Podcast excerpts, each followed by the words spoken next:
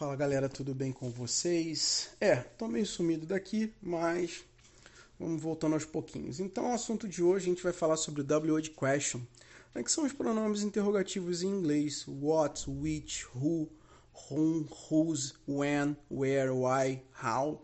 Né? E é muito importante a gente, antes de começar a citar exemplos e citar utilização, a gente procurar saber o, a, a, correlação, as equivalências de, de cada um em português, né? Porque se você não souber, é, fica complicado você utilizar corretamente dentro de determinado contexto. Então vamos lá.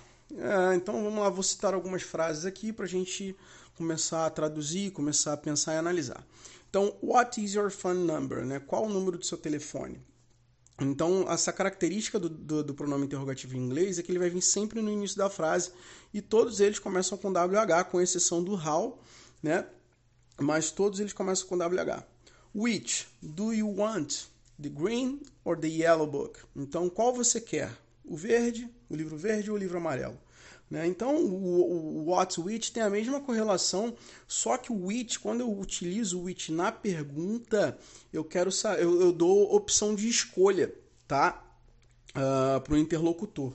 Logicamente que nesse exemplo, né, quando eu falo assim, which do you want, the green or the yellow book, né, eu já coloco na pergunta ali bem explícito quais são as opções, mas não necessariamente tá? É, é, pode vir explícito. Então, se você tem uma outra pergunta qualquer que você vai dar escolha para o seu interlocutor, você pode tá, tá utilizando o which.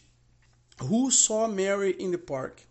Né? Quem viu a Mary no parque? Who saw? Então, você vai utilizar para pessoa. Quem? What did Mary see in the park? Então, mudei um pouquinho a pergunta aí, né? O que a Mary viu no parque? Tá? Who did Mary see? Quem viu a Mary? tá? With whom does she usually do her shopping? Algumas pessoas têm dúvidas aí em relação ao who e o whom, né? Então é sempre bom dar uma olhada lá no pronome relativo, quando a gente estuda pronome relativo em inglês, que a gente acaba é, é, sanando essa dúvida aí, né? O who, ele tem a função de sujeito, ou seja, o termo diretamente responsável pela ação, sabe? Ele também, também substitui o nome na frase lá e tudo. Agora, o whom, ele é utilizado como termo que recebe a ação em uma frase, ou seja, o objeto, né? ou também para se referir a uma pessoa que já foi mencionada. Então, esse tipo de dúvida, né? quando você vai usar ali with whom does she usually, ou does she usually do her shopping, você percebe que o she é o sujeito, tá? E com quem é o objeto, com quem ela vai, sabe? Então, assim, quando a gente estuda pronome relativo, né, que a gente mata essa dúvida aí, mas o who e o whom significa quem, beleza? He is the lawyer who we consulted for a legal advice. Então eu já coloquei um exemplo aí, exatamente, ele é o advogado que nós consultamos para um, um, um conselho legal, né? Whom we consulted. Então você percebe que o sujeito da, da, da, da oração é o we e o whom é o objeto. Beleza? Então segue o material aí. Quem meu aluno tem o material vai seguindo. Whose tambourine is that? De quem? Então, whose tem a questão da posse, tá? Whose, de quem é. Tá? When está relacionado a tempo. When did he arrive in New York? Né? Quando ele chegará em Nova York? Quando ele chegou em Nova York? Tá? Where does she go every morning? Aonde? Aí é, é relacionado a lugar, né? Aonde ela vai todo, toda manhã, né? Só Deus sabe aonde ela vai, né? Então, why is she sad? Because uh, because her dog dies. Então, por que que ela tá triste? Porque o cachorro dela morreu. Enfim, tá? Então, assim, fica mais fácil na língua inglesa o porquê, né? O why significa porquê. Porque eu tenho um por... são só dois, né? Na língua portuguesa a gente tem quatro, sabe? Um tem um tipo de utilização diferente. Na língua inglesa a gente só tem dois, um para pergunta, que é o why, e um para resposta, que é o because. Tá? E o how, que significa como, quando ele está sozinho, ele significa como. How did she go to Rome last summer? By plane or by ship? Né? Como ela foi para Roma no último verão? De avião ou de navio?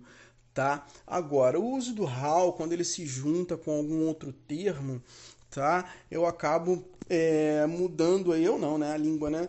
Tem a questão de uma utilização diferente para cada contexto. Né?